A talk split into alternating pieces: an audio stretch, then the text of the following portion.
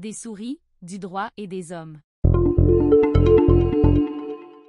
Enregistrer une marque ici ou aux États-Unis, c'est du pareil au même, non? Non, justement.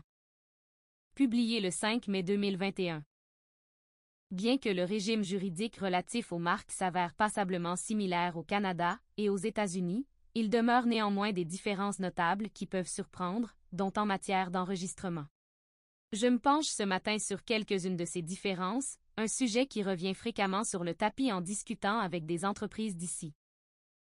Comme chacun le sait, dans chaque pays dont il est question ici, l'usage demeure ce qui compte en réalité, quand vient le temps d'évaluer si on est bien en présence d'une véritable marque de commerce qui mérite d'être protégée. Pas d'usage, pas de marque, en principe. Ce principe de base fait contraste marqué avec la situation dans la plupart des pays, où c'est plutôt l'enregistrement qui s'avère la clé de la protection d'une marque? À tout événement, en Amérique du Nord, l'enregistrement s'avère une bonne idée mais n'est pas aussi déterminant qu'il peut l'être l'étranger. Lorsqu'on décide d'effectivement tenter de se munir d'un enregistrement pour sa marque, les deux pays ont des systèmes de dépôt qui se ressemblent, pas de doute. Par contre, comme c'est souvent le cas, ce sont les détails qui tuent. Je me permets donc de partager avec vous certaines de différences qu'il m'a été donné de constater au fil de mes années de pratique en pays. Première différence, l'organisation du ou des registres S n'est pas la même dans les deux pays. Alors qu'aux États-Unis, on a plusieurs registres, le Canada lui n'en a essentiellement qu'un seul. En effet, aux États-Unis, quand on veut déposer une demande, on peut choisir entre le véritable registre des marques et, si notre marque s'avère difficilement enregistrable, un registre secondaire. Bien que ce deuxième registre donne peu droit, il en donne quand même certains, particulièrement si on utilise continuellement la marque pendant plusieurs années, etc. Cela contraste avec la situation au Canada, où ceux qui veulent enregistrer leur marque n'ont d'autre choix que le registre de base, dont les règles interdisent l'enregistrement de toute une série de types de marques, en particulier depuis les amendements législatifs de 2019. Résultat, pas mal d'entreprises qui tentent d'enregistrer leur marque échouent parce que leur marque a été mal sélectionnée, et qu'elle se prête mal à l'enregistrement, du moins selon les critères qu'applique le Bureau des marques canadiens. Des exemples de ce phénomène comprennent les marques peu distinctives, les marques descriptives, les marques reposant sur un nom de famille, etc. Au Canada, donc, le seul registre des marques est notre registre fédéral, bien que les registres de noms commerciaux, tels le REQ, au Québec, peuvent aussi s'avérer pertinents dans certaines circonstances, particulièrement quand on évalue la disponibilité d'une marque en sol canadien. Par exemple, une entreprise dont la dénomination sociale porte à confusion avec une marque demandée pourra éventuellement s'objecter à l'enregistrement de cette marque au Canada. Au sujet des registres de marques, il faut aussi tenir à l'esprit qu'aux États-Unis, une entreprise peut en principe opter d'enregistrer sa marque dans le registre des marques de chaque État où elle fait affaire, plutôt que de le faire au niveau national, dans le registre tenu par l'USPTO. Bien que peu d'entreprises canadiennes soient susceptibles de vouloir se prévaloir de cette possibilité, il faut néanmoins tenir à l'esprit l'existence de ces registres de marques d'État, particulièrement au moment d'évaluer la disponibilité d'une marque aux États-Unis. Aussi, consulter le registre du SPTO ne suffit pas pour conclure qu'une marque s'avère disponible aux États-Unis, attention. Seconde série de différences, bien que l'usage d'une marque de commerce soit clé au Canada, comme aux États-Unis, tel que mentionné ci haut, au Canada, désormais, on n'a pas techniquement à démontrer détenir de l'usage de sa marque pour l'enregistrer. En effet, suite à une modification de la loi canadienne, en 2019, il est maintenant possible d'enregistrer une marque sans avoir réellement utilisé cette marque au Canada. Et oui, à l'heure actuelle, notre système permet à quiconque déposant une demande d'obtenir l'enregistrement de sa marque, et ce, que celle-ci ait été ou non réellement employée en association avec des produits ou services, et ce, que ce soit au Canada ou ailleurs. Remarquez, après le dépôt, un tiers pourra toujours s'attaquer à la demande, ou à l'enregistrement résultant, si on est effectivement en présence d'une marque qui n'a pas réellement été employée, d'ici là par contre, en regardant le registre on ne peut faire la différence. Résultat, le registre canadien commence déjà à être encombré de demandes et d'enregistrements pour des marques qui s'avèrent en réalité inexistantes ou invalides.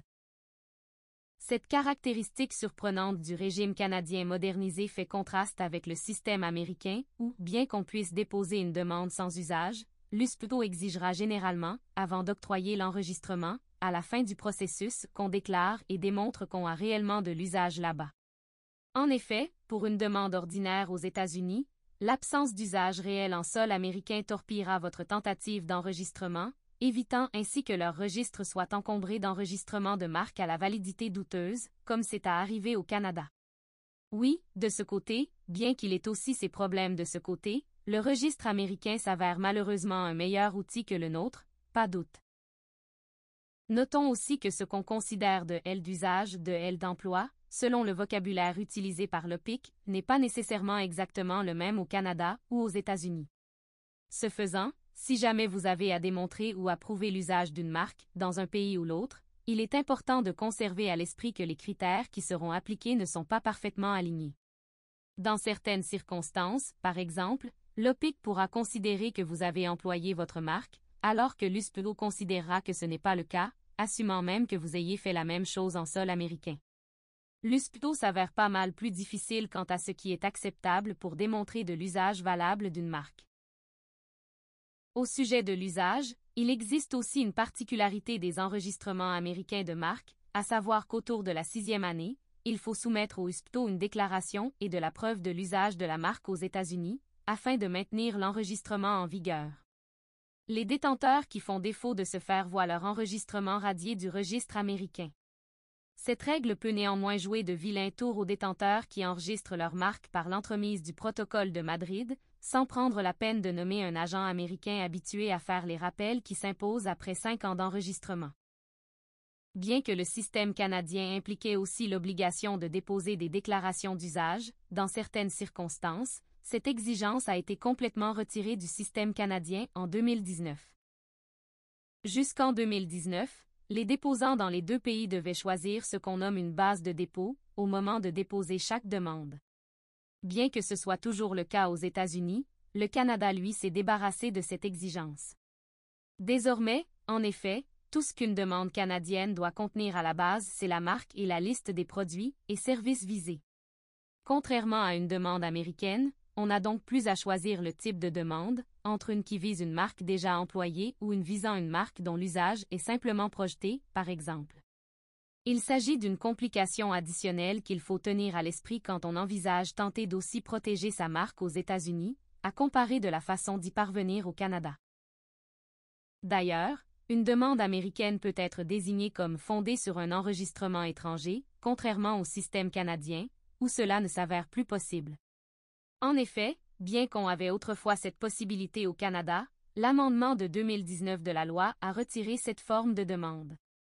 Aux États-Unis, L'un des avantages de ce côté est donc qu'on peut éviter de voir composer des questions d'usage de la marque en sol américain, simplifiant ainsi les choses en cours de traitement de la demande. Depuis que le Canada a mis en œuvre le protocole de Madrid, on s'est débarrassé de ce genre de demande particulière. Autre différence, le Canada s'est aussi débarrassé du concept des renonciations obligatoires, une exigence que l'USPTO, lui, continue d'appliquer. Ici, les renonciations à l'usage exclusif étaient autrefois exigées quand une portion de marque s'avérait descriptive ou qu'elle n'était pas compatible avec le rôle que doit jouer une marque de commerce, qu'elle correspondait au nom d'individu, etc.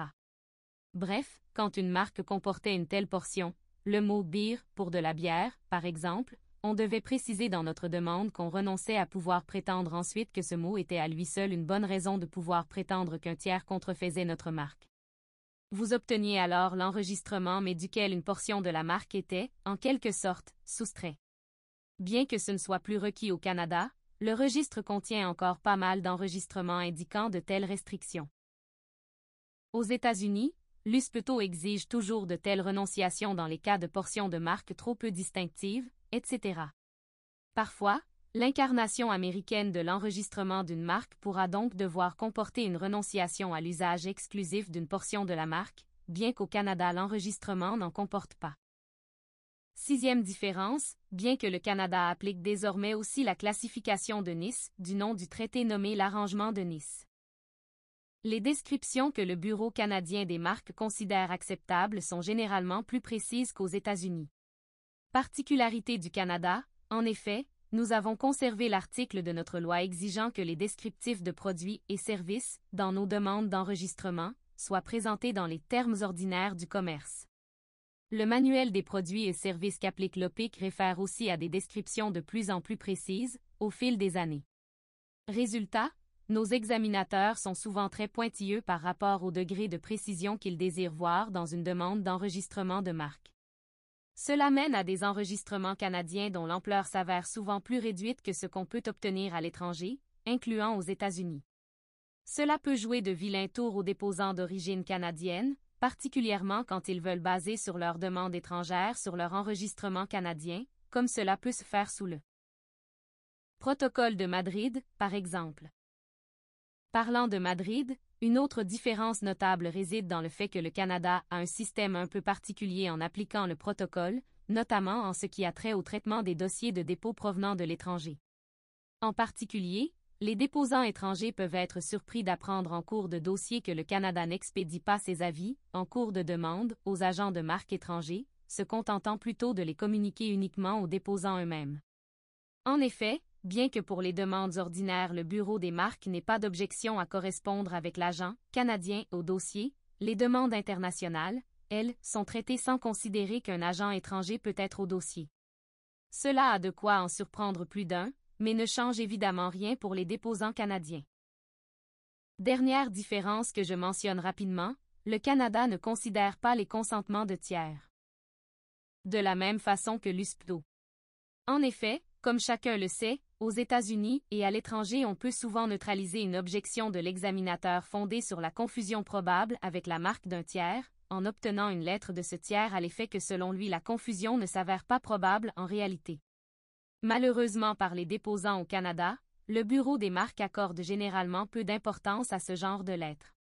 Ici, l'examinateur considérera généralement que de tels consentements s'avèrent en réalité peu significatifs pour déterminer de la probabilité de confusion entre deux marques. Résultat, bien qu'à l'étranger il s'agisse là d'une méthode commune de contourner une objection d'examinateur basée sur la confusion, au Canada, on devra souvent plutôt opter pour tenter d'arguer qu'on n'est pas réellement en présence d'un risque probable de confusion, au plus d'une vague possibilité éventuelle de confusion. Bref, bien que les systèmes d'enregistrement de marques des deux pays s'avèrent similaires, il demeure pas mal de différences malgré tout. D'ailleurs, chose importante, il faut aussi toujours tenir à l'esprit que la disponibilité d'une marque dans un pays donné signifie nécessairement qu'elle s'avère aussi disponible dans un autre pays. Trop souvent, on enregistre ici pour réaliser, trop tard, que cette même marque ne s'avère tout simplement pas disponible, pour usage ou enregistrement, dans un autre pays que l'entreprise espérait viser avec ses produits ou services. N'assumez donc pas que l'enregistrement de votre marque au Canada signifie qu'une demande pour celle-ci à l'étranger, aux États-Unis, par exemple, y passera comme une lettre à la poste astérisque.